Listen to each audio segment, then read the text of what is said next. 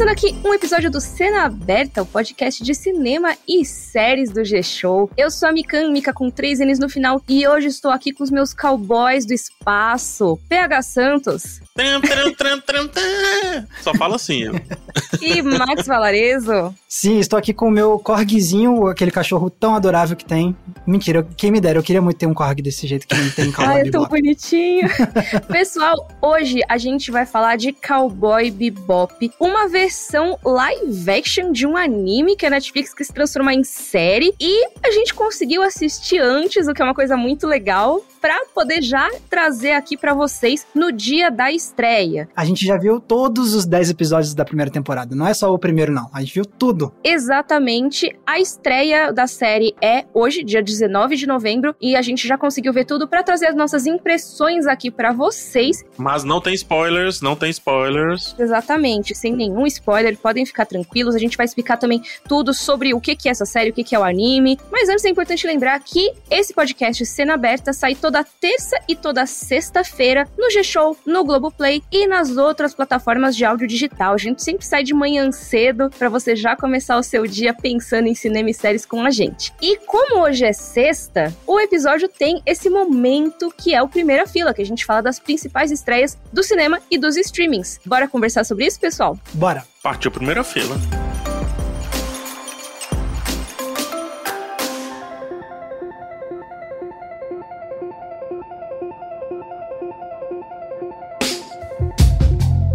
Chegamos na nossa primeira fila para ver essas principais estreias. No cinema, temos muita coisa, então a gente vai se concentrar em alguns e os outros passar mais rapidinho, começando por Ghostbusters Mais Além, essa nova versão da franquia que nosso amigo PH Santos já assistiu, né, PH? Já vi na cabine, uh, tem crítica lá no meu canal. Adianto que é um filme que vem para buscar aí compensar não no sentido mal da palavra, tá? Mas eu acho que parte dos fãs que ficaram divididos com o filme anterior e queriam algo novo novo vão ser agraciados, parte dos fãs que queriam algo das antigas também vão ser agraciados aí com esse Ghostbusters mais além, que inclusive no Brasil tá cogitando mudar de título, que é Ghostbusters O Legado. Então eles estão entre um título e outro aí, tem dois pôsteres rolando, tá? Poxa vida, né? Podia ter decidido um pouquinho antes. Opa, poderia sim, mas é um bom filme, assim, ele apela muito pra nostalgia, muito mesmo. Ele faz uma construção dos signos, né, que a gente já tá acostumado ali do Ghostbusters, que é o carro, o símbolo, símbolo, o fantasminha lá engraçado, a arma, a mochila, a armadilha, sabe? Ele vai construindo todos esses símbolos ali na primeira metade. O Bill Murray. também, também, a lenda dos caça-fantasmas. Então ele vai construindo isso e aí o final chega de uma maneira mais acachapante aí para pegar vários públicos. É um bom filme, nada mais do que bom. Um bom filme. E tem o homem mais sexy do mundo, né, também, nesse filme, né? Por favor, Paul Rudd. O Paul Rudd, que foi eleito aí pela revista People essa semana como o homem mais sexy vivo. Sério? Sim. Ah, tá bom okay. então, né? Vamos pro próximo filme. Não, é peraí, tem uma piada nisso, tem uma piada. A Phoebe casou com o homem mais sexy do mundo, né? Olha é verdade, olha aí. Não é, não é, você que não gosta da Phoebe, PH? É inveja, sabia? Ah, mas eu quero o sucesso dela, a alegria dela. Pronto, eu quero a alegria dela. Muito bem. Ó, vamos lá. O próximo filme é A Crônica Francesa, que demorou um pouquinho pra gente ver o título em português, né? Mas que era o French Dispatch, né? O filme novo do Wes Anderson. E eu coloquei aqui grande elenco, na verdade, é porque é uma lista grande também, além de serem nomes muito famosos, muito conhecidos, né? A gente tem desde Elizabeth Moss, Francis McDormand. Bill Murray. Bill Murray também, olha só, tá? Tá bombando. E tem também os mais novos, tem a Lea Sidou, tem o Timothée Chalamet. Tem também, Mico, Jeff Wright, de Westworld, Matia Maurick, Stephen Park. Tem um, um, rapaz novo que tá começando agora no cinema também, que é o Owen Wilson, né? Ah, nossa, começou agora. é, o Wes Anderson tem aquele efeito de que todo mundo quer fazer um filme com ele, então deve ser muito fácil pro Wes Anderson fazer um cast, né? Essa é a verdade. É, e eu imagino que nem todos vão ter tanto destaque, às vezes é só uma participação, né? Mas é realmente um elenco bastante estrelado. Eu tava bastante curiosa para ver esse filme com material de divulgação, mas eu ainda não sei muito da história em si, sabe? Eu fiquei meio por fora dessa parte. É, eu tô completamente por fora disso também. Mas eu tô curioso. E eu não vou querer saber nada da história, ainda bem que vocês não sabem. Chegar assim, sem saber, né? É, porque aí é o meu diretor favorito, né, gente? O Wes Anderson, então. Ah, é muito legal. É simplesmente hora de ir ao cinema quando estrear algo do Wes Anderson. Tem um dos melhores filmes aí das últimas décadas, para mim, que é o Grande Hotel Budapeste. Então, é o mínimo que eu espero do Crônica Francesa.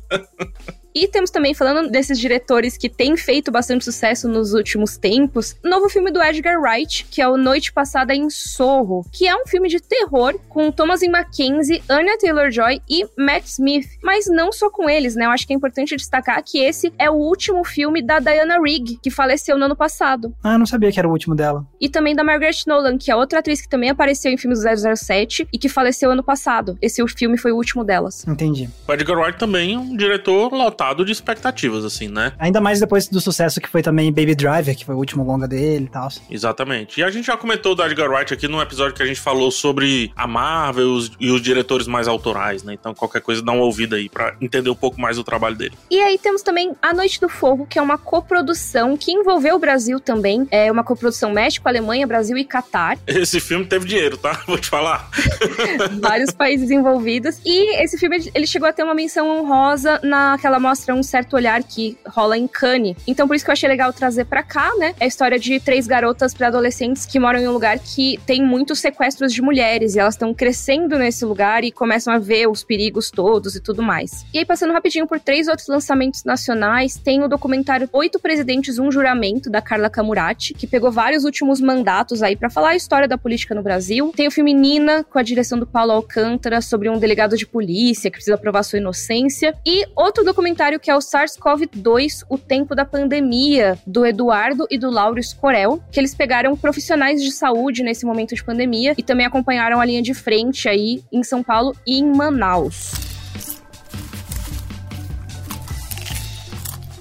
E agora pros streamings. A Netflix tem alguns filmes, eu acho que um destaque é o Tic Tic Boom, que ó, é um musical dirigido pelo nosso querido Lin-Manuel Miranda. Fazia tempo que a gente não falava dele aqui no podcast. Falar nisso, a gente vai fazer um episódio de Hamilton, daquele, né? bora, bora fazer. A gente faz o Tic Tic Boom só de desculpa para poder falar de Hamilton. e tem o Andrew Garfield também, que é um dos Homens-Aranha, né? E quem sabe poderá voltar a sê-lo novamente. e esse filme filme, ele é interessante porque, assim, já existe um musical dele, né, nos palcos, e ele é uma obra autobiográfica do Jonathan Larson, que é o mesmo cara que criou Rent, aquele musical também bem famoso da Broadway. Então, é a vida dele, só que agora pro streaming, no caso, o filme foi dirigido pelo Lin-Manuel Miranda, porque o Jonathan Larson já faleceu há alguns anos. É uma das apostas que a Netflix faz aí com relação a Oscar, né? Não sei como que ela vai trabalhar esse filme, se ele vai chegar tão forte ainda até a premiação, mas acredito que ela vai trabalhar aí o papel do Andrew Garfield, que também é um papel biográfico, né? Então o Oscar gosta bastante. E também é musical, o Oscar gosta bastante. Então é uma das apostas da Netflix para algumas categorias específicas. Fica a dica aí, Tic Tic Boom. Sem falar que é um compositor, diretor de musicais, dirigindo um filme sobre um compositor de musicais, entendeu? É bem o que a academia gosta, assim, né? Também. E é também o que a gente gosta também, às vezes, né? Então eu espero gostar desse filme. Outro filme que tem na Netflix é No Caminho da Cura, que fala sobre seis homens que sofreram abusos na infância e eles criam curtas-metragens inspirados nesse trauma. Então é uma história falando sobre como eles vão abordar esse trauma nessas obras deles. Nossa, que tema difícil. Pois é, então fiquei muito curiosa com essa premissa. E aí, partindo para uma coisa bem mais leve, imagino, série de Natal, que é Arranjo de Natal, que fala de um romance entre o rapper famoso e uma jornalista. Tem a volta de A Máfia dos Tigres. Bem levinho, assim. Opa, bem levinho. Não, não, o Arranjo de Natal que era leve, agora ah, já começou sim, a assim, Eu já ia é. zoar você aqui. Não, não, não. A volta de Máfia dos Tigres, que foi uma série documental que deu bastante o que falar na primeira temporada temporada, né? E agora vamos fazer uma parte 2. Cara, deixa eu te falar sobre a parte 1 aqui rapidinho. É uma das coisas mais fantásticas que eu assisti em relação a documentários aí da Netflix. Depois que você passa do primeiro episódio, se você tiver o estômago necessário para ficar ali, é inebriante como você fica olhando aquelas histórias e diz assim: se não fosse um documentário, a gente diria que é um filme muito mentiroso. É impossível isso ser verdade. É aquele negócio, né, que a realidade não tem a mínima obrigação de ser verossímil, né? Então, às vezes, acontecem umas coisas muito doidas. É o que me lembra uma frase do Robert McKee, sabe? Quando perguntaram para ele: ah, eu vou fazer um filme sobre a vida real, a vida real é chata. Ele, chato? A vida real é chato? A vida real pode ser bem mais louca que a ficção, às vezes. Agora é pesado, tá? Não é tão leve. Eu tô zoando aqui e tudo, parece um tom de zoeira, na verdade. E ele também tenta colocar leveza, muito sarcasmo em alguns pontos específicos, mas é muito pesado, gente. Muito pesado porque mexe com vida, sabe? E vida não é só dos animais, viu? Vida dos outros animais, que são os animais que prendem os animais ali. É bem tenso, é bem tenso. Mas a construção é, infelizmente, é fabulosa. E aí, ó, eu tô fazendo aqui, tô alternando, né? O pesado e o leve. Tem outra série de Natal que estreia hoje, que é Vidrados no Natal. Que já tem, né, esse reality na Netflix, que é o Vidrados, que é sobre fabricantes de vidro mesmo, né? Só que dessa vez é de Natal e com o Bob do Queer Eye. Eu fiquei, ah, ok, vou colocar, né? Porque tem Natal, tem vidrados, tem Queer Eye, então acho que as pessoas vão curtir. Ok, a Marvel tá se sentindo ameaçada agora com Vingadores, tá? o algoritmo da Netflix gerou essa série chamada Vidrados no Natal. Só falta depois colocar os tigres da máfia dos tigres aí no meio e pronto. É, eles têm que fazer o vidro de Natal enquanto tem os tigres ali embaixo no, no fosso, assim. E um louco tentando matar eles, né? Sim. Vai ser uma coisa. Mas, ó, a última série aí desses destaques da Netflix é Cowboy Bebop, que é adaptação do anime e que a gente vai comentar já em mais detalhes depois, então só para dizer que tá aqui nas estreias. Isso. Vamos para Prime Video, começando pelo que é Paramount Plus, que dá para você acessar ali por dentro mesmo do Prime Video, né? Mas também dá para assinar separadamente se você quiser. Tem duas estreias de destaque do Paramount Plus. A primeira, Mayor of Kingston, que é uma série com Jeremy Renner, né, o nosso Gavião Arqueiro, e o Kyle Chandler. Adoro o Kyle Chandler desde o papel dele como Coach Taylor em Friday Night Lights. E é muito engraçado que, tipo, eu bati o olho e eu achava. Não confundir Mayor of Kingstown com Mayor of Easttown, no série da HBO, porque são dois nomes muito parecidos. É o, é o algoritmo aí também, hein? É o algoritmo.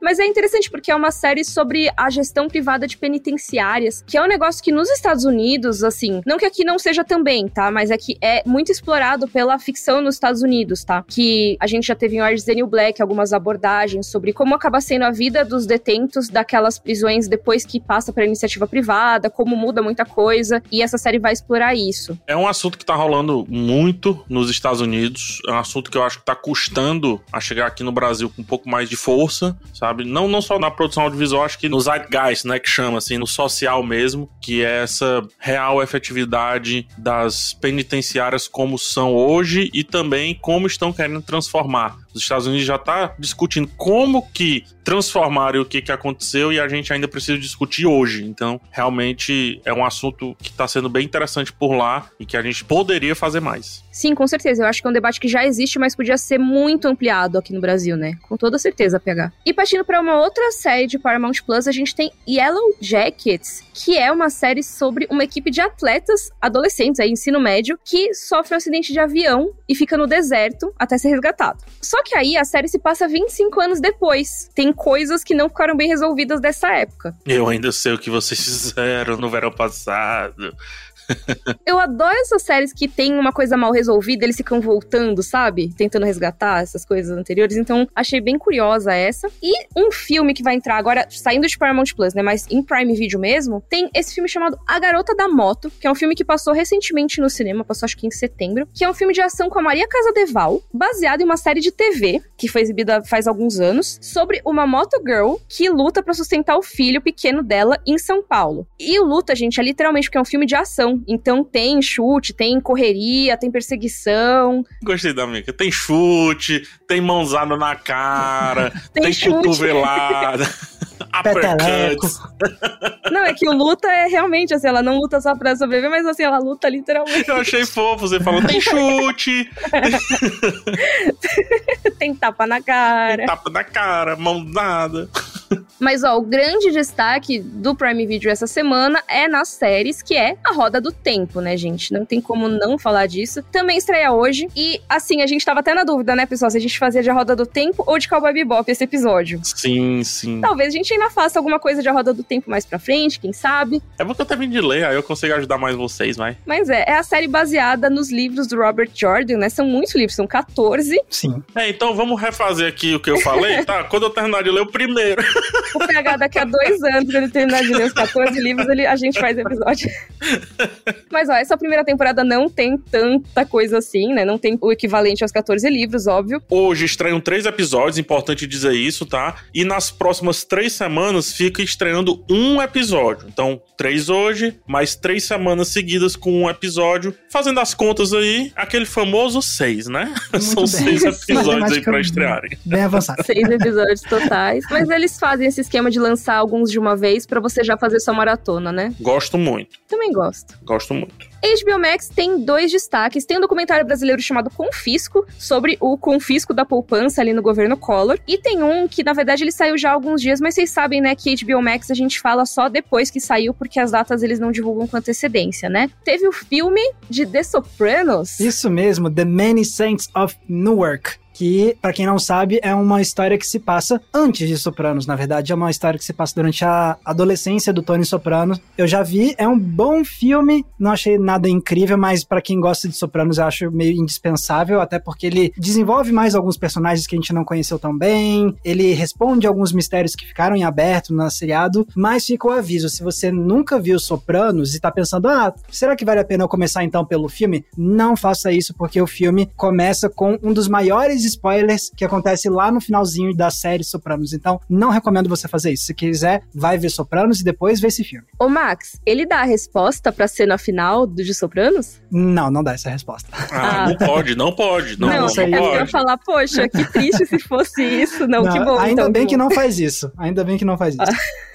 Ok. Partindo pro Globoplay, a gente tem três destaques. O primeiro é o filme Cabeça de Nego, que eu sei que o PH vai querer trazer aqui porque ele gosta muito desse filme. Tem também a Usurpadora, que vai estrear pra quem quiser curtir aquela nostalgia das novelas bem dramáticas. E Verdades Secretas 2 continua naquele esquema de lançar em partes, né? Então você tem aí esses blocos de episódios. Dessa vez entrou a terceira parte, então você já tem aí um montão pra maratonar. E PH, qual é a desse filme? Me conta. Perfeito. O Cabeça de Negro, né? Ele saiu, gente, muito rápido. Saiu do cinema. Globoplay já colocou aí em cartaz. Um filme que precisa ser assistido. Estamos no mês da consciência negra. Então ele precisa ser assistido vezes dois. Deixa outra dica também. Assiste o Cabeça de Negro. Assiste também um filme chamado Sete Prisioneiros, que a gente falou aqui. Sete Prisioneiros da Netflix. Eles se complementam bastante, tá? Que é o filme com o Rodrigo Santoro, né? O filme com o Rodrigo Santoro, exatamente. O Cabeça de Negro é dirigido pelo Del Cardoso, aqui do Ceará, né? O filme cearense. E, pra mim, um dos grandes filmes brasileiros do ano, se não o maior. Olha aí. Olha, me vendeu já, já vou assistir agora. Na verdade, é uma trinca, tá? Pra gente fechar esse mês aqui bem. É Cabeça de Negro, Sete Prisioneiros e o Marighella, que a gente já falou dele aqui. Então é um assunto que vai fechar bem aí o mês da consciência negra, pra você ter diferentes visões sobre esse universo, digamos assim. Cabeça de Negro, muito bom, filme sobre o Levante, descamba bastante naqueles problemas que tivemos ali das mobilizações referentes às escolas, tá? Fala muito como o jovem é também um ser que faz parte do coletivo, é importante pro coletivo, para pensar esse coletivo. É um filme, poxa, bem interessante, bem interessante, rapidinho, uma hora e vinte você assiste, tá resolvido. Nossa, PH, já anotei pra ver esse final de semana mesmo. E no Star Plus, então, a gente tem uma série da Marvel chamada Hitmonkey, que é uma animação sobre um macaco das neves. É, é bem interessante e diferente, assim. Um macaco E vai assassino. ser. É, pois é, exatamente. Então, em vez de um Hitman, né? Ele é um Hitmonkey. Hitmonkey. Ah, entendi. É. E essa série ela vai sair em exibição semanal também, que nem nos Estados Unidos. Então estreia lá, já sai aqui no Brasil. Tem também Solar Opposites, que essa não saiu ainda, vai sair no final de semana agora, que é a nova série do co-criador de Rick and Morty. Então fica aí a dica se você é fã de Rick and Morty, conhecer essa nova série. Então esse foi o Primeira Fila. Vocês viram que essa semana tem muita estreia. Não, hoje foi primeira, segunda e terceira fila, de É falar. hein? verdade, tem primeira fila aí pro mês todo, se deixar. Sim, muita coisa. Mas agora eu quero é caçar recompensas, eu quero falar de Cowboy Bebop. Ah, Vamos lá? vamos, vamos agora.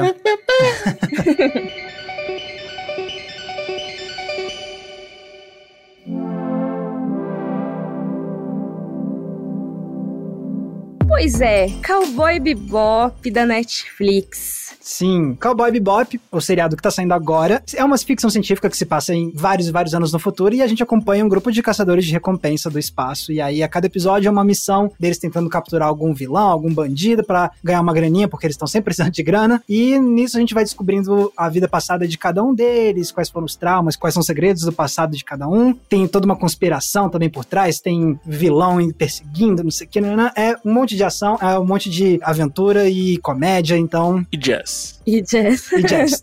Boa. É isso. E essa série agora é uma versão live action de um anime, uma animação japonesa que talvez seja um dos animes mais conhecidos aí no ocidente, né? Eu acho que Cowboy Bebop é um desses que, mesmo quem não é muito fã de animação japonesa, no mínimo já ouviu falar. Pois é. De tão influente que ele é, de tão conhecido, popular, né? Minha experiência com Cowboy Bebop é muito isso que a Mika falou, assim. O primeiro anime que eu assisti sem saber que era anime era foi Cavaleiro do Zodíaco, não sabia o que era anime, assim, nem tinha muito, acho que essa definição, posso estar enganado, mas eu lembro de, de nas convenções, né, que tinha aqui em Fortaleza, nascendo em, na época, de ter muita gente falando sobre Cowboy Bebop e Evangelion, né, então esses dois foram os primeiros que eu vi mesmo sabendo, ah, então é isso que é um anime, que tanto fala, entendeu? É, eu acho que Cowboy Bebop, ele tem uma coisa, uma popularidade entre as pessoas que às vezes até desprezam as outras animações, até porque ele é, é um pouco mais voltado para um público mais adulto, sabe? Então, mesmo quem torce o nariz para coisas tipo um Naruto da vida e tudo mais, nem considera como se fosse a mesma coisa, sabe? Falar, não, mas isso aqui tem jazz, esse aqui tem, sabe, tem mais criatividade, tem mais maturidade, né? E então ele é muito considerado um clássico mesmo. As pessoas valorizam muito Cowboy Bebop, recomendam muito. É uma coisa que tá na cultura pop como um todo. E a Netflix foi mexer nesse vespeiro falou assim: não, nós vamos fazer uma série live action, ou seja, com atores de carne e osso de Cowboy Bebop. Olha aí. Assim, toda essa jornada foram altos e baixos, assim, para mim, sabe?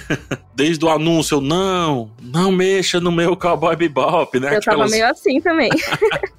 aí depois, John Show, eu, mexa no meu Cowboy Bebop. John Show eu gosto. Uhum. e aí depois saiu a primeira fotinha, assim, aí eu, não, eu prefiro que seja, como é que, do, da forma que eu costumo falar, traz apenas os elementos e conta uma outra parada. Uhum. Você vai fazer cosplay da, dos negócios lá, nossa, não gostei. Aí saíram mais fotos. Eu, pera aí que eu gostei, porque tem que respeitar o estilo de Cowboy Bebop. Quando saiu o trailer, teaser trailer e tudo, eu já tava, sei lá, tava vendido. E eu já fui pro primeiríssimo episódio de Cowboy Bebop sabendo o que eu ia encontrar. E foi o que eu encontrei. E foi simplesmente divertido ficar ali, sabe? Resumindo um pouco no começo a minha impressão geral, né? E depois a gente destrincha. Me dá um sentimento que eu acho que uma série tem que ter, para mim. Uhum. Que é aquele sentimento de querer ficar lá, querer, querer assistir mais um pouco, sabe? E descobrindo as coisas ao, ao, devagarinho e tudo. Nossa, PH, eu tô que nem você. Você tá contando o que, o que foi a minha jornada até agora com o Cowboy Bebop live action. O que é muito louco, né, Mika? Porque, assim, meio que a gente já sabe, apesar de ter algumas alteraçõezinhas, assim, mas o escopo macro meio que a gente já sabe. Mesmo assim, é legal ficar ali na nave. A gente conhece os cantos da nave, da Bebop. É legal conhecer as pessoas entrando. Enfim, é legal estar tá em Cowboy Bebop. é, eu acho que a série, ela foi me comprando com material de divulgação, porque eu tava muito cética em relação a esse remake mesmo, assim. É, aí quando lançar, ah, vai ter a Yoko Kano, que é a mesma compositora que trabalhou no anime original. Ah, ó, legal, interessante. Ah, vai ter o envolvimento do Shinichiro Watanabe, que é o diretor de Cowboy Bebop. Legal. Eles estão pelo menos tentando fazer algo. Quando saiu, o pessoal falou, ah, parece cosplay, parece fanfilme. Eu pensei, ah, não achei muito, sabe? Eu acho que Cowboy Bebop é uma animação que às vezes as pessoas têm uma memória dela de ser algo muito sério e muito maduro. Não é?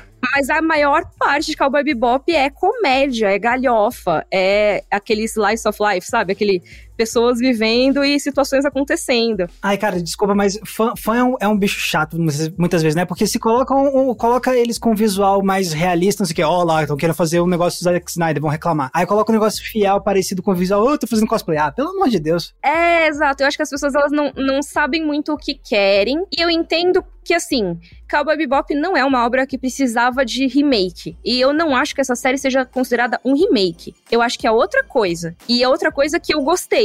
Eu gostei de assistir, eu me diverti assistindo. Uhum, uhum. E eu queria mais. Eu não tava necessariamente sendo comprado, tipo, no sentido de, tipo, ah, foram saindo as notícias e tava achando interessante. Você não tava à venda, não era, Max? Max ele foge dos spoilers. Exato. Então, tipo, eu, eu não tava vendo nenhum vídeo, eu vi as fotos, mas beleza. E, tipo, eu tava, ok, vamos ver de qual é, né? E assim, eu confesso, quando começou o primeiro episódio, eu tava, meu Deus, isso tá ruim, meu Deus. a, eu, a, primeira cena eu fiquei assim, não, pelo amor de Deus, tá zoado. Mas assim, o tempo foi passando e aí eu fui achando que o seriado foi ficando melhor, com certeza. Então acho que a primeira cena me causou uma impressão meio ruim, que depois foi embora com o restante do seriado. E no final das contas, eu acho que é um seriado legal, assim. Eu não, não achei uau, maravilhoso, mas eu achei bacana. E a gente, obviamente, vai destrinchar por que a gente tem essas impressões, né? Mas no final das contas, eu achei bacana. Achei um esforço bem legal do Netflix mesmo. É, eu, eu, eu entendo, assim, esse lance do. Não é nem se assustar, mas ir aceitando aos poucos o esquisito. Eu lembro quando eu assisti Cowboy Bebop pela primeira vez, e quando eu assisti foi na Netflix. Quando a Netflix foi lançada, ela tinha Cowboy Bebop e Death Note. Então foi quando eu assisti os dois, lá no comecinho mesmo da Netflix. É verdade, tinha, ele sumiu por bastante tempo do catálogo, aí depois voltou, é isso. Isso, e voltou agora. E quando eu assisti o primeiro episódio também eu tive muita resistência. Eu, Nossa, que negócio frenético. Não, calma, que calidoscópio. Não, não, não, não é pra mim não. E cada episódio é muito diferente do outro, né? Tem umas brisas às vezes. Tem episódio que parece que tá uma viagem assim lisérgica e tem episódio que é meio no ar, tem episódio que é mais comédia, tem episódio que é mais ação, que é mais dramático, né? E beleza, eu fui assistindo e também com o anime, né? Eu fui me entretendo e aceitando cada vez mais e tava totalmente fisgado. E a série, eu acho que ela é isso também, sabe? Uh, eu não sou muito conhecedor de música e tudo, mas ela tenta emular muito essa questão do jazz, que é sair do estranhismo, que parece que tá todo mundo indo pra um lado, e depois começa todo mundo se juntar e falar o mesmo idioma, e aí as coisas ficam mais tranquilas, de vez em quando baixa, o pessoal literalmente ali o baixo segurando um pouco, solozinho de piano, por aí vai. Então eu acho que a série conseguiu emular muito isso. E ela começa desse jeito que o Max falou, assim, prá, dando esse estouro. E eu fico, nossa, que estética estranha. Gente, o que tá acontecendo aqui e tudo? Mas, cara, com 10 minutos eu. É, tá, Cowboy Bebop, essa confusão mesmo aí, é isso mesmo. É aquele negócio, isso aí é uma adaptação. E para nós que estamos familiarizados com anime, que a gente tem um carinho pelo anime original e tudo mais, é um pouco difícil, é quase impossível, né? A gente não acabar não fazendo certas comparações, mas então eu acho que no começo eu tava ainda muito preso nesse negócio da comparação, mas aí eu tenho que parar e pensar, não, porque não é assim que eu gosto de analisar adaptações. Eu gosto de analisar a adaptação pelo mérito próprio dela, né? E aí, a partir do momento que eu comecei a me desprender um pouco de ficar comparando com o anime original e observar qual é a proposta que essa série live action tá trazendo para se diferenciar, para criar uma identidade própria, aí eu comecei realmente a curtir um pouco mais o, o, programa, entender a lógica por trás do que eles estavam fazendo, e aí eu comecei a, a curtir mais, com certeza. Mas ó, vamos lá, a gente comentou que o John Cho é um dos atores da série, né? Ele faz o protagonista, que é o nosso Spike Spiegel, mas a gente também tem dois outros personagens que têm muito destaque, pelo menos nessa primeira temporada, que são o Jet Black, que é o dono da tal nave Bebop, que é o Mustafa Shakir. Que bonito, homem bonito! Nossa, lindo. E eu tava vendo o olho dele, e assim, o John Cho eu percebi que ele usa lente, eu acho, né? É. Em alguns momentos. Mas o Mustafa Shakir, eu tava vendo o olho dele muito claro, eu pensei, ah, será que colocaram lente? Eu vi que ele, é, o olho dele é claro mesmo, e é lindo assim mesmo. Que bonito. E, e assim, muito, muito, muito, muito bonito o Jet Black. Gente, busca Mustafa essa faixa aqui no Google Images. É só isso que eu digo.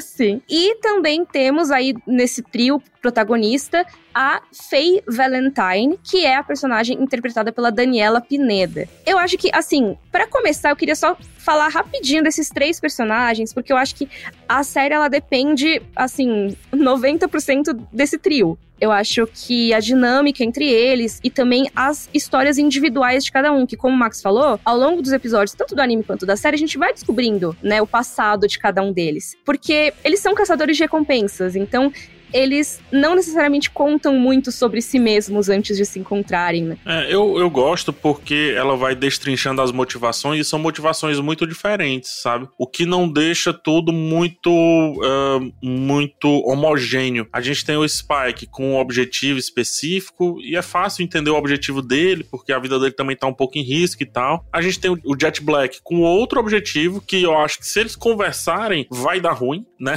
É, do tipo, a qualquer momento se você diz assim, não, é realmente eles não podem conversar sobre isso porque vai dar ruim para um ou para outro ou pros dois, na verdade, entre eles, né? E ao mesmo tempo é muito massa a interação dos dois, então a gente não quer que dê ruim. E quando entra a, a Faye, a, que tem sei lá, às vezes eu nem me interesso tanto pelo passado dela e mais qual a dinâmica que ela traz. E ela renova toda a dinâmica, acho que ela domina mais ali pelo meio do, da temporada. Ela renova a dinâmica dos dois, eu acho que dá um novo boost assim da série. Que eu acho que é o que a série vai meio que me entregando com relação a essa brincadeira de o que é procedural, ou seja, o episódio da semana, que nesse caso não, não tem o um episódio da semana, porque tudo foi lançado junto, e o que faz parte da grande história, sabe? Eu acho que a série equilibra isso muito bem. E ó, hora. Eu tô muito mais interessado na grande história. Quando eu tô cansando disso. Já traz outra coisa. É, vem um episódio da semana super bacana que seja o Spike e a Faye na nave, sei lá, é, trocando pontadas, né? Trocando farpas. É, uma das coisas que eu achei legal foi bem isso, assim, tipo, é, porque em comparação com o anime, tipo, ele, esses esse trio de personagens, eles estão diferentes, sim, no sentido de, tipo, são, eles estão com uma personalidade um pouco mais expressiva, digamos assim. E eles parecem ter sido mais misturados, né? Tu teve essa impressão? Não tive tanta essa impressão, assim, tipo, eu, eu senti mais que era, tipo, eles pegaram as emoções básicas desses personagens no anime e deram uma amplificada, assim, digamos. Ah, entendi. Mas assim, o que eu acho que é mais legal mesmo é que eles conseguiram manter a dinâmica, a essência da dinâmica entre esses três personagens é a mesma. Então, tipo, como a Faye e o Spike ficam, tipo, de rivalidade, se enchendo o saco, como tem esse companheirismo do, do Jet com o Spike, e aí, e ao mesmo tempo o Spike com a Faye tem um certo distanciamento que vai diminuindo cada vez mais. Enfim, acho que ficou bem legal mesmo esse triângulo não vou dizer triângulo amoroso, porque não é um triângulo amoroso, mas esse triângulo de amizade mesmo. Triângulo fraterno. É, esse, esse triângulo de fraternidade, assim, ficou muito bacana, se equilibrando mesmo. Não fica um negócio entediante nem nada. Pois é, acho que isso foi uma das coisas que eu mais gostei, Max, porque. E aí eu até extrapolo isso para outros elementos da série, que eu acho que ela soube pegar vários elementos, não tô dizendo que todos funcionaram do mesmo jeito, mas ela pegou vários elementos que funcionavam no anime e ela trouxe esse espírito para a série. Então não é muitas vezes uma, um transporte direto, vamos dizer assim, não é uma transposição exata. Mas você pega, por exemplo, o personagem do Jet, ele é mais o paizão do grupo. E aí na série, ele vai ter uma filhinha, entendeu? Que ele é um pai que ele tenta visitar a filha, não tem muito acesso, né? Porque ele é divorciado e tudo mais. Mas é uma coisa que, por mais que você não tenha no anime, eu achei que fez total sentido na hora de você pensar na extrapolação desse personagem como o paizão, sabe? Isso. Uhum. Então, todas essas coisinhas, a Ela vai ser essa pessoa que é mais. É, se prioriza muito, né? Ela vai chegar no charme, ela vai tentar convencer você, vai tentar te apunhalar pelas costas. E o Spike, ele é mais o cara que ele tem esse passado tenebroso, mas ele é meio despreocupadão no dia a dia e meio debochado. Eu cara, acho que a série às vezes dá uma, extra, uma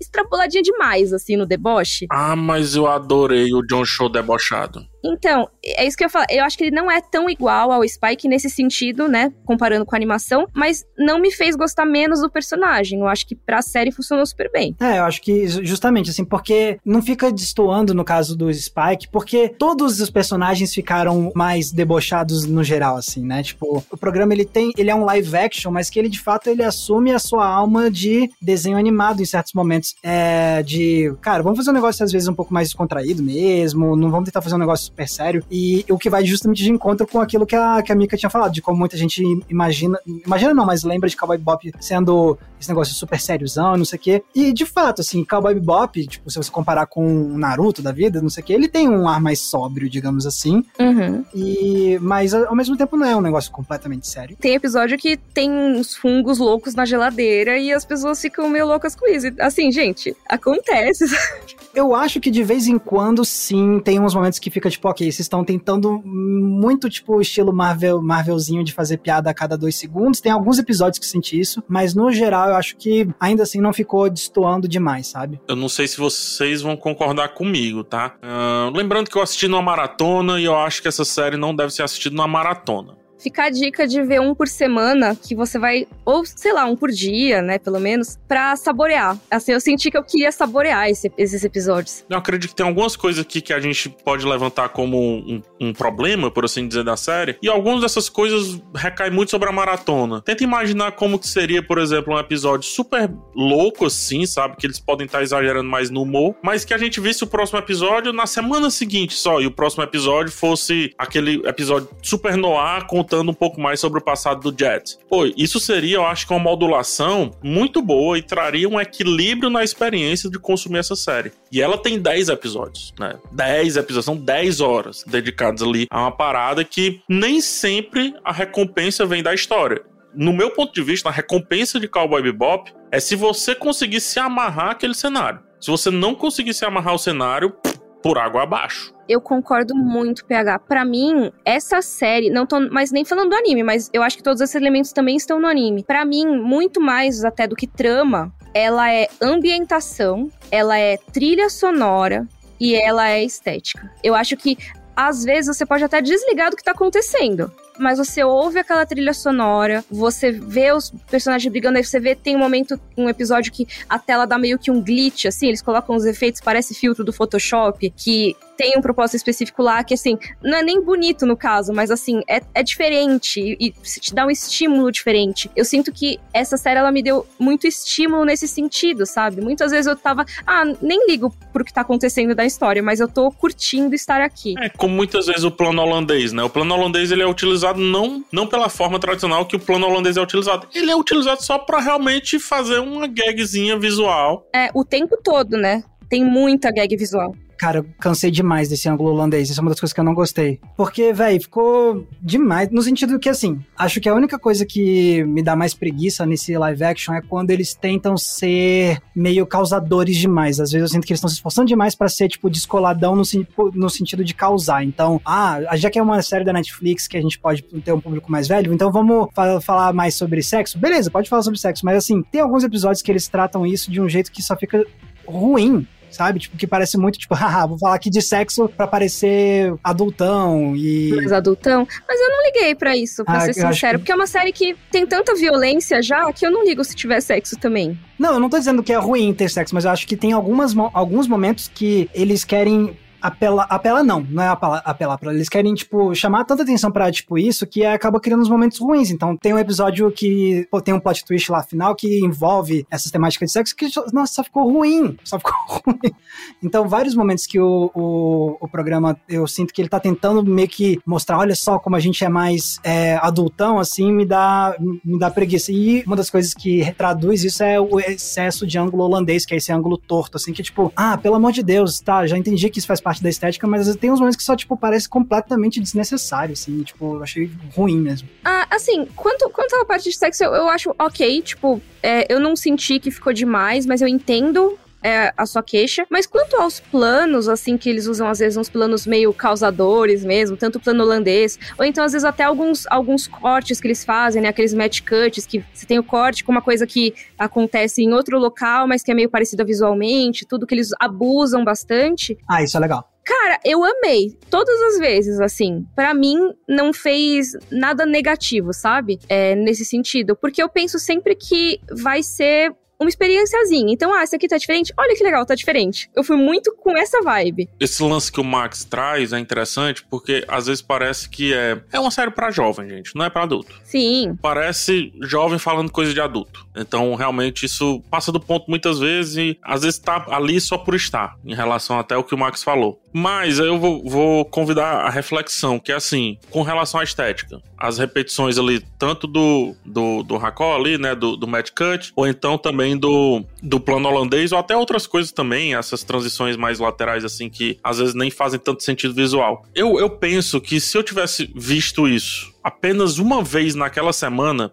por 40 minutos, que é a proposta da série, até ver o próximo episódio eu ia querer voltar para aquele estilo ali, entendeu? Ele cansa porque a gente tá vendo 10 horas de uma parada que tá se repetindo e que realmente não tem nenhum propósito além do propósito estético. Sim. Não reflete em absolutamente nada na narrativa, nada, vírgula, zero, zero, zero, zero, zero. Não, eu também acho que não. É uma coisa assim, ah, como que a gente faz isso ser o mais, assim, diferentão, mais interessantinho possível, né? É como que a gente se coloca de volta nesse contexto. Então eu vejo que essas coisas são muito isso. Só que, aí de novo, nós vimos, não, não necessariamente às 10 horas, mas quase como uma parada de 10 horas. É um filme de 10 horas. É, teve uma hora que eu vi seis episódios seguidos. Sim, eu vi cinco episódios seguidos e cinco seguidos. Não, pois é. Então, quando a gente vê muita coisa repetida assim, e ainda mais sem esse tal do propósito narrativo, que eu acho que o Max concorda, cansa, sabe? É, a gente fica um pouco anestesiado, essa é a palavra. Eu não é que eu acho que não teve nenhum propósito narrativo, porque eu acho que teve um propósito muito narrativo, só que, tipo, o que me cansou é que nem você falou. Acho que você explicou bem um sentimento que eu tava sentindo, que era meio que, tipo, o adolescente querendo parecer muito adultão, entendeu? Tipo, olha só para mim como eu sou muito maduro, não sei o que. Então é isso, eu acho que eles fizeram isso num tom que ficou muito nesse, tipo, ah, tá bom, já entendi, que bonitinho, sabe? Você é grandinho e tal. Então, eu acho que é isso, assim, só, acho que só ficou um pouco exacerbado nesse esse tom, entendeu? Não tô dizendo que, tipo, cada vez que tem que usar o anglo-holandês tem que ter um simbolismo específico, não, tipo, porque a repetição em si traz um propósito narrativo que é estabelecer uma identidade visual pro programa. Que eles usam muito e pronto, né? É, exatamente. E aí que, tipo, que na verdade não é o, o, o só o, o anglo-holandês, mas é tipo, é, é tipo, é o conjunto disso com o jeito de tratar justamente algumas vezes a, a, forma como eles querem tipo, muito chamar atenção. Olha só como a gente também usa muito sexo, a gente sai falando palavrão adoidado, não sei o quê. Não tô criticando a presença dessas coisas, mas assim, o conjunto me fez sentir que eles estavam muito assim, nesse querendo gritar, olha só como a gente é muito madurão e tal. Mas assim, tem um lado bom nisso que eu acho que é tipo, olha, a gente tem a oportunidade de criar algo com uma identidade diferente, porque nada disso desse porque no anime não tinha tanto ênfase em sexo, aliás, nada, né? Não, é. Não tem palavrão, essas coisas assim, a violência não é tão gráfica quanto nesse. Então, pelo menos eu admiro essa, essa ousadia de trazer isso para criar uma identidade própria, porque eu sempre acho legal quando uma adaptação se propõe a realmente fazer algo diferente. E eu acho que é uma, é uma armadilha que, assim, eu acho que eles conseguiram se sair bem dessa armadilha, tá? Mas eu, eu, eu entendo até a sua queixa, Max, é disso, porque realmente é algo que é muito comum quando a gente vê obras que são dirigidas para esse público que é ou adulto, adulto ou jovem adulto, adolescente para adulto e tudo mais, que fica essa coisa, tá? A gente tem algo mais humor, a gente tem algo que outras pessoas podem considerar infantil, a gente é baseado em uma animação que já tem gente que considera automaticamente coisa de criança. Como que a gente mostra que isso aqui é uma série que adultos podem ver? E aí rola, tipo, ah, vamos tentar equilibrar com palavrão aqui, com sangue ali, com sexo aqui. Legal, eu não tinha pensado por esse lado. Legal. Eu acho que rola muito isso às vezes, sabe? É, e assim, eu acho até que tem séries e filmes que fazem isso de um jeito pior, assim. Vamos até pensar, por exemplo, até que vocês citaram, né? Tipo, do, da Marvel, que tem piadinha a cada dois segundos. Eu acho que, meu, a Marvel tem alguns filmes que eles exageram, colocam umas piadas em uns momentos que não deveria ter de jeito algum, né? Uhum. Que você não, não, não se permite sentir nada dramático, porque tem aquela piada que já vai cortar a vibe imediatamente. Eu acho que com Cowboy Bebop eles conseguiram dar uma equilibrada um pouco maior, na minha opinião. É, eu não senti em nenhum momento isso que você falou, de tipo, não teve nenhuma nenhuma, nenhuma piadinha em Cowboy Bebop que me pareceu fora de lugar. Eu, inclusive, gostei bastante do humor na maior parte das vezes. Eu acho que realmente os personagens eles xingam bastante, mas eu entrei na vibe, assim. Eu pensei, bom, é isso. E até eu, eu fiquei pensando, bom, é isso, né? Eu fico pensando, se, se eu fosse um caçador de recompensa, eu provavelmente seria essa pessoa mais rude, assim, sabe? Mais, assim, desbocada mesmo. Eu tenho uma arma na minha mão, posso fazer o que eu quiser.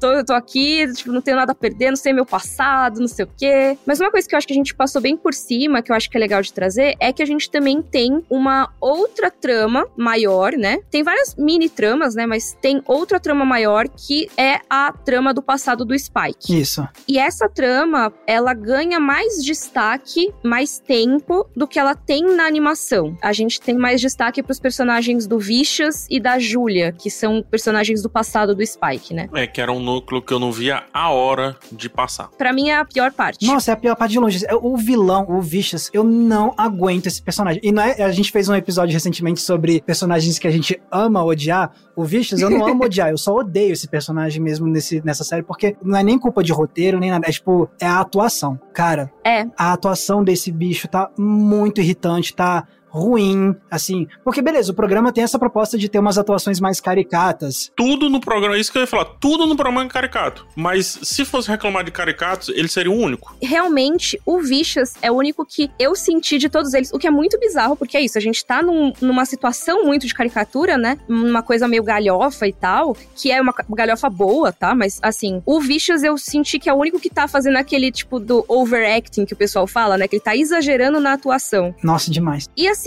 eu entendo que o Vicious, como personagem, o próprio nome dele diz, né, na animação. Então, ele é esse personagem que ele é pra ser o cara que não que ele tem os impulsos violentos e não sei o quê. Mas, cara, eu não, eu não, não sei, não funcionou pra mim. Não sei se o problema é o ator, se é a direção, se é o sotaque dele, que eu achei que não tem nada a ver. Não sei, não sei o que aconteceu, mas não curti. E assim, a caracterização pra mim não foi o problema. Que eu vi algumas pessoas reclamaram da caracterização dos trailers, essas coisas. Não acho que foi esse o problema. O problema pra mim foi ele na pele do Vicious. Não sei o que rolou. Pra mim foi exatamente isso. Foi a atuação desse cara que pra mim estragou o personagem. Não estragou não, né? Mas, tipo, que realmente fez ele ser a pior parte de Cowboy Bebop. Assim, tipo, é que nem o PH falou, não aguentava esperar. Ficava torcendo pra passar as cenas dele, porque, cara, não dá. Sabe uma coisa que eu penso? Uma coisa sobre essa trama, né, do, do tal do Syndicate, né, que é a gangue, né, o, o sindicato do crime deles. Eu questiono muito essa trama também, viu?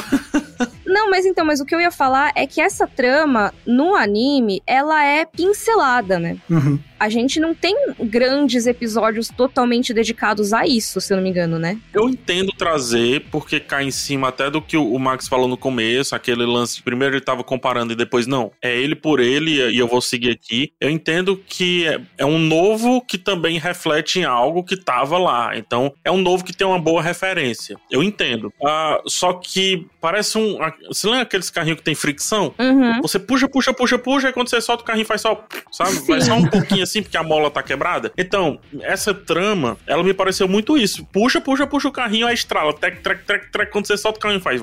Eu puxei isso de que ele não aparece muito no anime, mais pra falar do Vicious até do que da trama em si. Porque assim, a trama eu acho até que poderia desenvolver mais e tudo. Mas o Vicious, pra mim, como personagem, ele sempre teve aquele efeito do tubarão em tubarão, sabe? O monstro que não aparece tanto Uhum. Sim. e fica só te assombrando. Aí agora a gente entende por que, que ele não apareceu. É, então, a força do Vicious, pra mim, é não estar em cena, ou estar bem remotamente, sabe? Mas quando você coloca cenas longas do Vicious com vários diálogos e não sei o quê, eu não acho que ele, como personagem, do jeito que ele foi adaptado, talvez, a atuação ou a direção, não sei, mas eu não acho que ele funcionou. Eu não acho que ele me deixou com medo. Eu acho que ele me deixou querendo que passasse pra outra trama. Eles tentaram fazer um Targaryen lá, rei louco, de só que em Cowboy Bebop.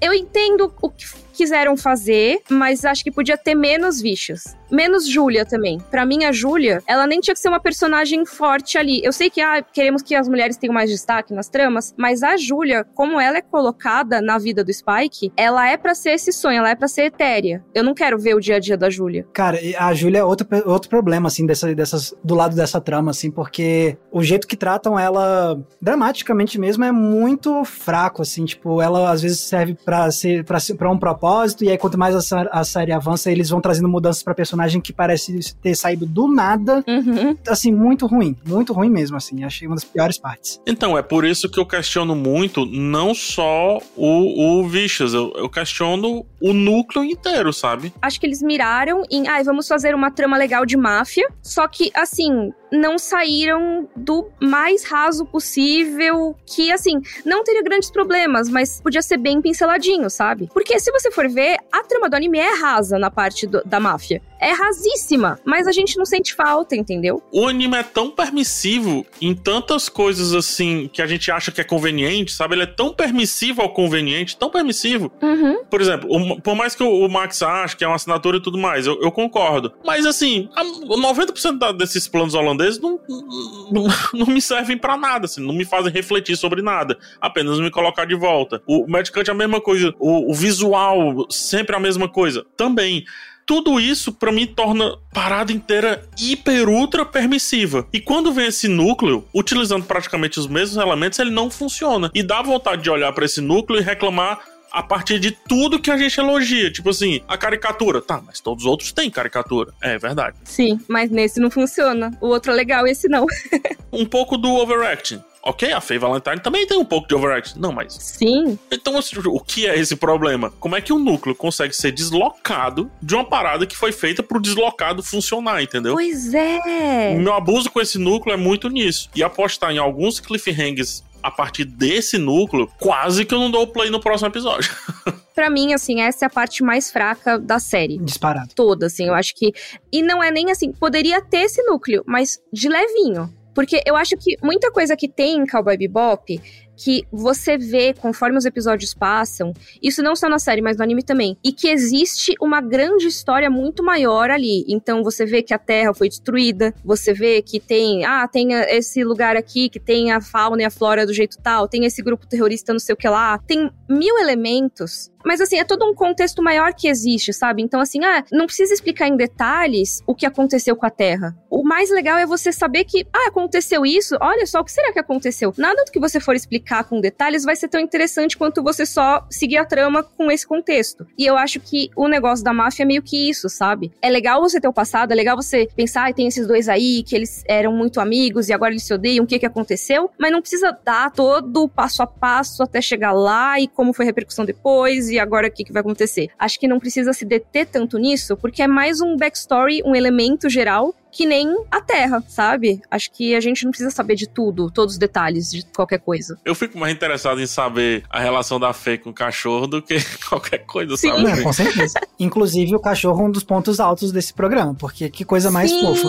ah, ela Nossa, fazendo teatrinho o... com ele. Para, bom demais. A gente até tá falando bastante essa parte negativa, mas eu queria muito elogiar algumas coisas dessa série. Já que vocês trouxeram a Faye dançando com o cachorro, eu acho que uma coisa que eu queria elogiar em Cowboy Bebop é exatamente exatamente essa coisa de abraçar a galhofa, entendeu? Abraçar, tipo, a bobeira, mas não de, ai, é pastelão. Às vezes é um pouco pastelão também, mas de não ter vergonha de ser engraçado, de ser fofo, de ser colorido, sabe? Sim. E de ser divertido. Eu acho que tem, às vezes, séries e filmes que tem vergonha de ser algo divertido, sabe? Que tem que ser sempre algo muito sério e muito adulto. Então, até o negócio que o Max falou, né, dos textos e tudo mais, eu até nem liguei, porque muitas vezes é colocado como piada. Então, nesse sentido, eu não liguei, porque eu acho que eles estão abraçando demais essa estética, que apesar de não ser uma animação, lembra às vezes a animação, principalmente na parte da movimentação dos personagens, nas roupas, na caricatura, nas luzes, mas também no sentimento geral. Eu não sei se vocês tiveram essa impressão de que é algo que não liga de ser infantil às vezes. É, não, demais, assim. E, por exemplo, é isso que você falou de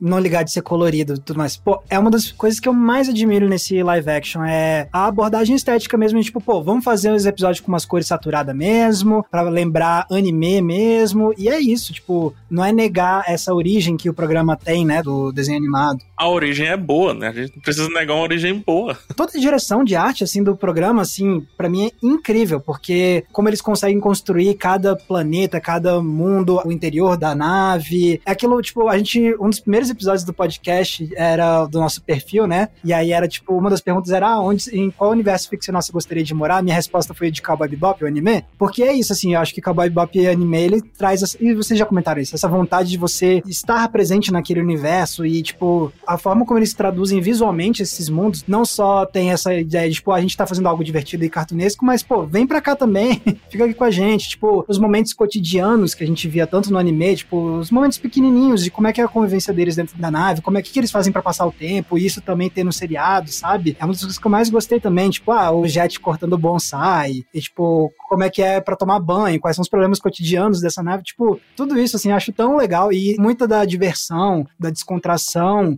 vem dessa natureza do programa, que eu acho muito legal. Essa parte da direção de arte, eu acho que é uma coisa que eu queria muito elogiar também, porque da direção de arte também do design de produção em geral, né? Eu acho que praticamente tudo, para mim, pareceu real. O que é algo muito, assim, relevante quando você tá falando de uma série que se passa no espaço, que os personagens têm membros mecânicos, que têm cores de cabelo diferentes e naves, não sei o que lá. Assim, óbvio que, ah, tem às vezes um negocinho de CGI aqui, um negocinho de CGI ali, mas Mas, cara, pra ser sincera, o tempo todo eu fiquei muito imersa. Teve um momentinho ou outro só, que eu achei meio assim, que deslocou um pouquinho, mas dá para você acreditar que aqueles mundos mostrados existem daquela forma, que aquela nave é daquele jeitinho, que daria para você andar lá, sentar naquele sofá e ficar de boa.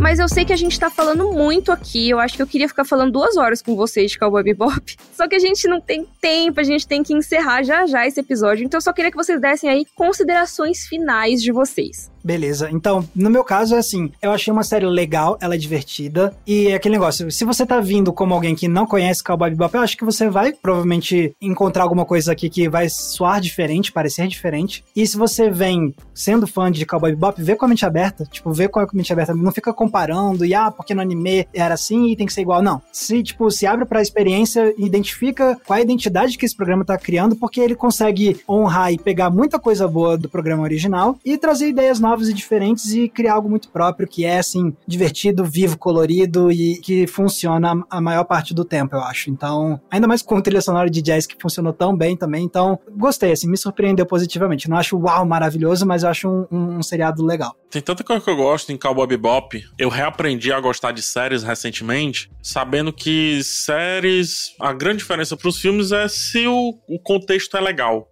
sabe? O contexto te faz querer ficar ali por mais um tempo discutindo os assuntos daquele contexto? Sim. Se sim, então é uma boa série. Esse é o meu ponto de vista. E eu acho que Cowboy Bebop, tirando o núcleo que a gente falou, tem muito isso. Eu gosto da Faye, eu gosto do Spike. Ora o Spike é meu favorito, ora a Fê é minha favorita. Ora o Jet domina tudo e vira meu favorito. Ora nada daqui dali, eu só quero ver alguns detalhes da nave. Eu gosto da superficialidade proposital que a série traz, sabe? É bizarro isso, mas é uma superficialidade muito orgânica. Por quê? Porque faz sentido tudo ser meio de metal, de plástico, tudo ser meio, meio estranho, sabe? Se a gente comparar com organismos vivos e tal. Então, é uma série que é muito boa estar nela, é muito boa voltar, é muito bom revisitar. Por incrível que pareça, a essa altura da vida, o procedural me chamou mais atenção do que a grande história, me chamou mais atenção do que alguns núcleos que ficam tentando ser explorados para dar certa densidade. Quando, na boa, Cowboy Bop, eu não quero sua densidade, eu quero outros densidade de outra galera. A sua, não. Você, eu quero ficar por aqui e vamos pro próximo episódio, vamos pro próximo e vamos pra próxima recompensa. E a próxima é quanto? 40 milhões? Como que é isso? Qual é a próxima fase? Por aí vai. Então,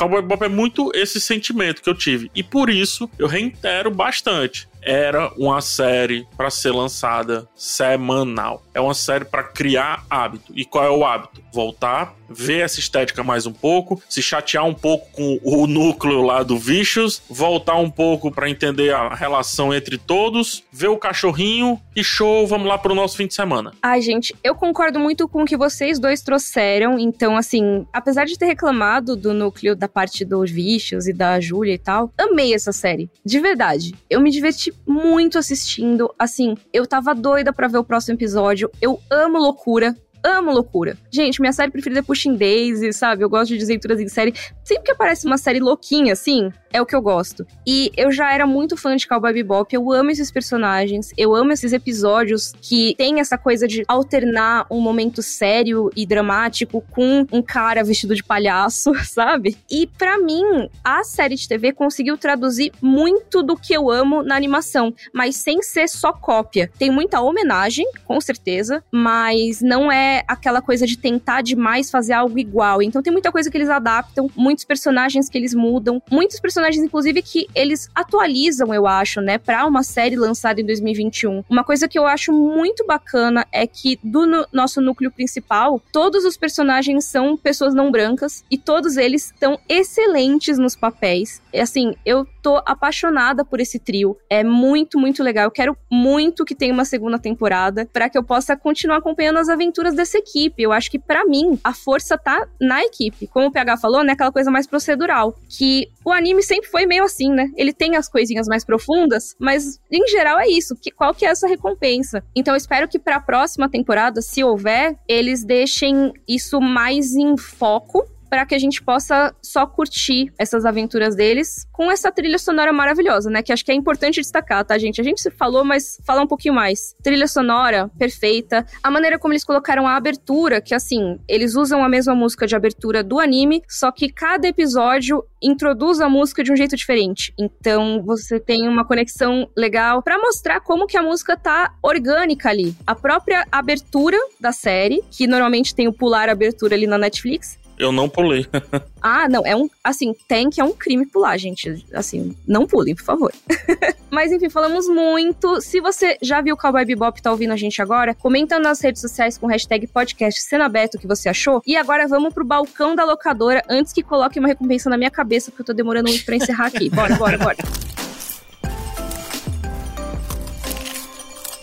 Ok, no nosso balcão da locadora. Vamos lá. PH Santos. Ah, eu pensei bastante sobre o que indicar. Eu fiquei muito feliz de que eu vou indicar primeiro, porque eu tenho com medo de alguém roubar. Ah, eu tô com medo de você roubar o meu agora. eu vou indicar um filme que eu gosto muito. Coincidentemente, assisti esse filme tem umas três semanas, reassisti, né? Que se chama A Balada do Pistoleiro. É um filme do Robert Rodrigues. Acho que o roteiro também é do Robert Rodrigues, se eu não me engano. Filme com Antônio Bandeiras. E tem uma leve relação com Cowboy Bebop no seguinte sentido. A gente tem no filme o Mariachi. O Mariachi, aqueles violeiros mexicanos, né? Que em vez de, no case dele, ter violão, tem várias armas. E ele tá atrás de um cara específico por algo que aconteceu no passado. Então, isso de leve me lembra um pouco o Spike do Cowboy Bebop. Me lembra um pouquinho. Outra coisa que também faz a indicação é isso que eu ia falando no começo. A música, ela tem sentido dentro da história. Não só pelo fato, no caso do Abalado Pistoleiro, o principal ser um mariachi, ou um ex-mariachi, mas porque quando a ação começa, vem embalado assim com música, com violão, com tudo, que me lembra também como que Cowboy Bebop faz a referência ao jazz. Então é por isso que eu tô indicando Abalado Pistoleiro e tá disponível na Netflix também. Então saiu do Cowboy Bebop, vai lá no Abalada do Pistoleiro Pistoleiro, um dos primeiros filmes do Robert Rodrigues. Alguns episódios atrás, em um balcão da locadora, quando a gente tava falando de Star Wars, eu trouxe um seriado de ficção científica que se chama Firefly. Eu vou falar algo relacionado a Firefly, porque é Firefly teve somente uma temporada e essa temporada não conclui a história. Então, vários anos depois, fizeram um filme para encerrar a história de Firefly e esse filme se chama Serenity. Então, eu vou trazer Serenity como a minha indicação pro balcão de hoje. E por quê? Porque todo esse universo de Serenity, Firefly, é exatamente o que a gente gosta de ver em Cowboy Bebop, é caçadores de recompensa no espaço, com influência de filmes de faroeste, é uma família que se forma no meio dessa galera. A graça tá ver a interação entre esses personagens e qual é a missão da semana. Então, se você nunca viu Firefly, vou recomendar de novo aqui, porque tem a ver com Cowboy Bebop, mas a, o foco da minha indicação é Serenity mesmo, porque é um filme que consegue encerrar essa história que eles começaram no seriado e eles encerram muito bem, amarram as pontas soltas, dão destinos para os personagens principais, então fica muito legal. Então tá aí Serenity, que é o nome do filme, e ele tá disponível para você ver no Prime Video. A minha recomendação, ai, tô feliz que ninguém pegou antes, que bom.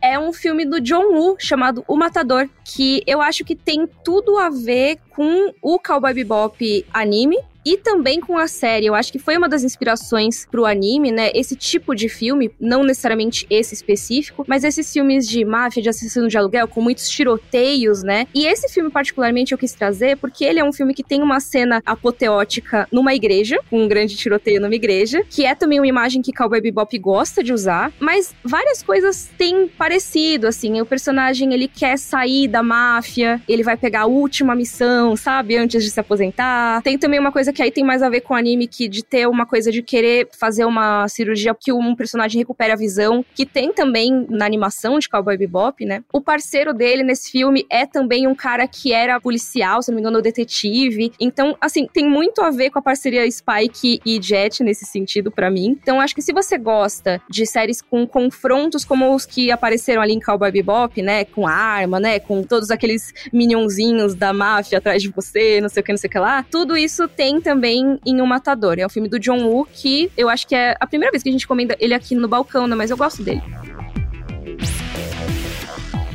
Então vamos encerrar esse episódio, pessoal, antes que me tirem daqui a força. Ninguém nunca vai lhe tirar daqui. Já vi aqui, já passou o Olá, amigo, falando aqui que tá 10 milhões de uso preso na minha cabeça. vamos lá. Onde te acham nas redes sociais, Max? Vocês podem me encontrar no cartaz de mais procurado pelos caçadores de recompensa e também lá no YouTube com o canal Entre Planos, tudo junto. E nas redes sociais, tanto no Twitter quanto no Instagram, vocês me encontram com a mesma arroba que é Max Valarezo, com um Z somente. E você, PH? Você me encontra PH Santos buscando isso lá no YouTube ou arroba PH Santos no Twitter e Instagram. Vale apenas zero reais. E você pode me encontrar. Não vou dizer onde você pode me encontrar, porque senão vão mandar os assassinos atrás de mim, aquelas, né? Não, brincadeira. Você me encontra no YouTube como Mikan, com três N's no final. Lá tem vídeo sobre o anime Cowboy Bebop e em breve também vai ter da série. Então vocês podem ver lá com mais detalhes o que eu achei. Se não for o suficiente, vocês terem ouvido a gente falar por um tempão aqui. E também você pode encontrar o nosso podcast, lindo, maravilhoso, Cena Aberta, toda terça e toda sexta-feira no G-Show, no Globoplay ou na sua plataforma de áudio preferida. Então até o próximo episódio e vejo vocês, cowboys espaço.